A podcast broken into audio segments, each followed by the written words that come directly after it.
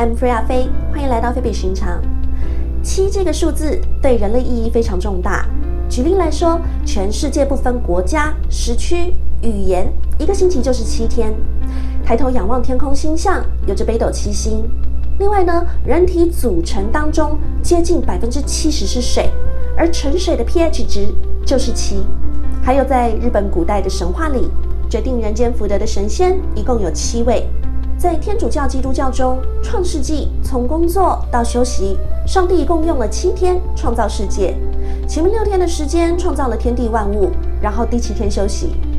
而圣经中也有七美德和七原罪的说法。在佛教里，记录着佛祖一出生就能行走，向东南西北各走了七步，步步生莲花。另外，佛教中还提到，人死后如果不能即刻转生，七天之后也会转世。如果业缘还没到，那么七七四十九天之后也会找到一个归宿。聊到这，不知道你有没有想过，人死之后到底会去哪里？当然，能看得到这支影片的我们都不会知道答案，而知道答案的先人们也无法用肉眼看得到的方式来告诉我们死后世界的样貌。因为撇开濒死体验不谈，从来都没有我们生活中真正认识的人是从死亡那边回来的。只有我们活着的人继续往死亡走去。随着时代的改变，大多数的人不再害怕聊这类的话题了。所以这集我整理了一些不同的角度和观点，用宗教和科学来聊聊人死亡之后会去哪里。希望看完了这集影片，能让曾经失去过重要的人的你心里得到宽慰。也让终将迈入这条路的你我不再那么彷徨害怕。生离死别是人生必经的过程。悲观一点说，我们从出生的那一刻起，就在向一切道别，然后在成长的一路上，让自己学会怎么用更好的方式和身旁的一切道别，最后换别人跟我们道别。乐观一点说，从出生的那一刻起，我们就在迎接，迎接每一天不同的人事物映入眼帘，走进生命中，然后在成长的一路上，让自己学会怎么用更多的珍惜来减少失去后的遗憾，最后让自己坦然迎接死亡。这部上下集的内容会尽可能的客观阐述在科学和宗教中对死亡之后会去哪里的答案。当然，讲到宗教话题相对敏感。但我相信，要去包容和尊重不同的信仰，绝对是我们人必须要去学习的智慧。也许在您理解了不同宗教的说法之后，会发现大多数的宗教其实都是要我们在这个世界成为一个良善的人，如此便不用畏惧担忧死后的世界。其实对很多人来说，死亡也许并不可怕，只是对于死亡之后不知道人会去哪，所以难免产生一些对未知的恐惧。而如果你有信仰，你的信仰就会告诉你你即将要去到哪里。例如说，佛教。那到底在死亡之后的真相是怎么样的呢？希望大师再能为我们简详细的介绍我们在死亡之后将会遇到什么。死亡以后的真相，呃，我在想死了以后的人呢？比我们活着的人要好一些。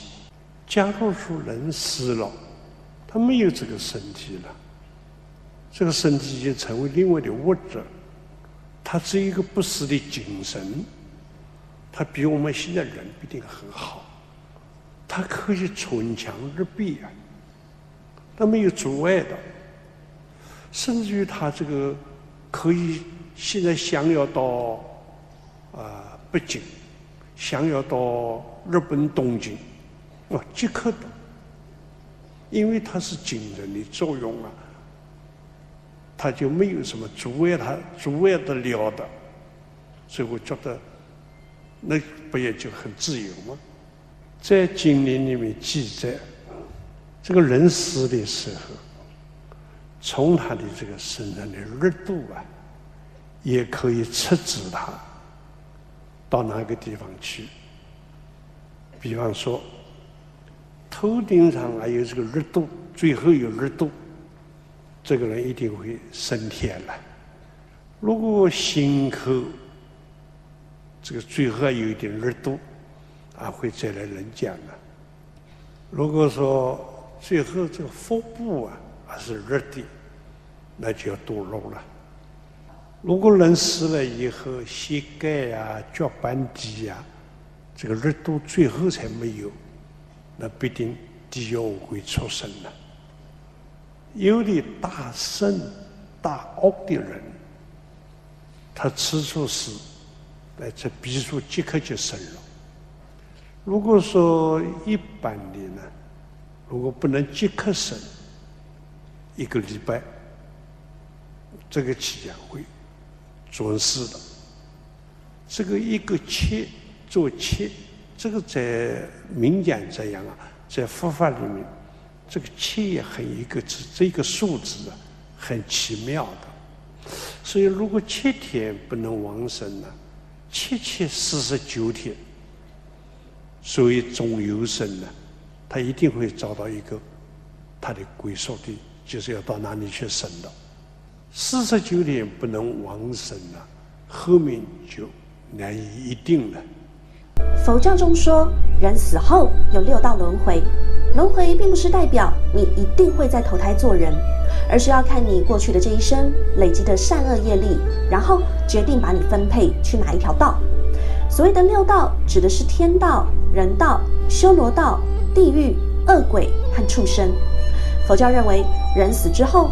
福业特别大的人可以立即上升六欲天，定业深的人死后会立即上升禅定天，而罪业特别重的人死后会立刻堕入地狱。其余的一般人死后会有七七四十九天的缓冲期，等待业缘成熟再做分配。这时候的亡魂称之为中有生或中阴身，也是因为这样，所以一般人在死后的四十九天里会成为鬼魂。而家人亲友会以超度法会、诵经回向的方式来帮助亡者得到超生，使其能够于天道、人道、修罗道，避免堕入地狱、恶鬼或是畜生道。而对于基督宗教来说，人类在世的生活只是一个旅程，完成神交付的任务，为永生而做预备。在基督宗教里没有轮回，所以人在这个世界上必须好好的活着，学习去付出爱。因为这是一段独一无二的旅程，死亡对于相信基督宗教的人来说，是迈向天国之路的一个过程。有神的地方称作天堂，没有神的地方则是地狱。这边提一下，相信得永生这句话，并不是代表说了相信神之后就可以作恶多端或是口是心非，说着相信神，但为非作歹。又或是死前口是心非的说一句“我相信上帝”，就可以让死后的灵魂得到永生。因为在天主教和基督教中也是有地狱和审判的。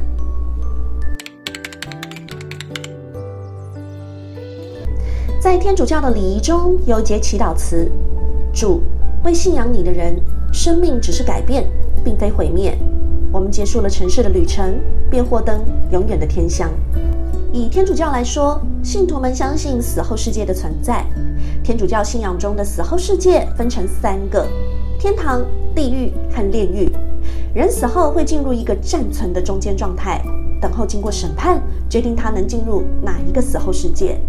其中，天堂与地狱是永存的状态，而炼狱只是暂时性的状态。天主教信仰传统中，教会认为死亡并非一切的终点。死亡只是人类面对的最后四件事情之一。人生到最后要面临的四件事：一、死亡；二、审判；三、天堂；四、地狱，称作万民四末。当死亡来临的时候，人首先面对的是审判。天主教传统信仰中，将审判分为私审判与公审判，也称最后审判。私审判之后，就会决定灵魂该往何处。是去天堂或地狱，或是炼狱，而判定的标准取决于你生前的种种因素。私审判指的是个人性的审判，人死之后面对复活的耶稣基督，你的生前一切思想和行为会自动呈现在你的面前，你会看清楚自己生命中的历史轨迹，还有伦理价值，并且呢，把它一并的呈报给耶稣基督进行私审判。接着，你就会领受到一个永远的报应。或是经历一段炼境期，永远的报应可能是直接进入天堂的荣福，或者直接自我判罪，堕入永罚。而公审判又称为最后审判，是指天主在末日的时候要为全人类的价值做判断标准。在圣经中有明显的记载公审判的事实，例如在旧约的厄泽克尔先知，他以牧人分开他的羊群作为天主在末日实施审判的比喻。到了新约，耶稣除了继续引用先知的图像，把绵羊和山羊分开，还提出了审判的标准。那就是在日常生活中对人是否具体付出爱，而到了最后审判的时刻，不管你是活着的人或是死了的人，都要接受审判。所有的亡者复活之后，不管是一人或二人，都要经历最后的审判。那时候，凡在坟墓里的都要听见他的声音而出来，行过善的复活进入生命，做过恶的复活而受审判。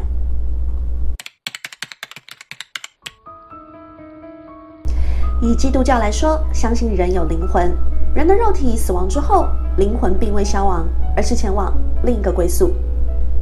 这里的归宿分为几种，分别是天堂，也有人称乐园；新天新地和地狱火湖。另外有一个居间之境的说法，就是人死了之后，灵魂会先到阴间，而阴间里有分乐园和地狱，那里像是一个中继站。等到未来最后审判之后，再进入新天新地或地狱火湖。在基督教中，居间之境这个地方是否存在，有不同的说法。有的认为居间之境是存在的，在末日审判之前都会先待在那边等候；但也有的认为，死亡后的灵魂就会直接升上天堂与主同在。后者认为，新约圣经中写道。第三天，耶稣从死里复活，打败了死的权势，并且击垮了执掌死权的撒旦。当耶稣升天的时候，掳掠了仇敌，意思就是抢夺了仇敌的俘虏。那么，谁是俘虏呢？就是那些被撒旦囚禁在阴间乐园里的异人的灵魂。所以，从耶稣击垮撒旦的那一刻起，这些阴间异人的灵魂都将随着主一起上升天堂。并且从此以后，死亡的信徒灵魂也会立即升到天堂，而阴间乐园的位置也从原本神所创造的宇宙深处升到神宝座所在的第三层天，也就是犹太人说的神在天。而原本的阴间最后只剩下阴间地狱，所以现今教会时代的信徒大多认为过世后的灵魂会立即升上天堂，不用再下到阴间的乐园，因为阴间的乐园已经不在了。新约圣经里有段话：你们心里不要忧愁，你们信神也当信我。在我父的家里有许多住处，若是没有，我就早已告诉你们了。我去原是为你们预备地方去。我若去为你们预备了地方，就必再来接你们到我那里去。我在那里，叫你们也在那里。因此，基督徒在面对死亡时，认为肉身虽然化为尘土，但是灵魂荣归主的怀抱。与主一同在布置好的天家里。这期到这边先喘口气，想跟您聊聊我夜深人静的心里话。我们为什么要来到这个世界？我们活着是为了要体验这个世界，繁衍后代，还是还有其他神圣的使命？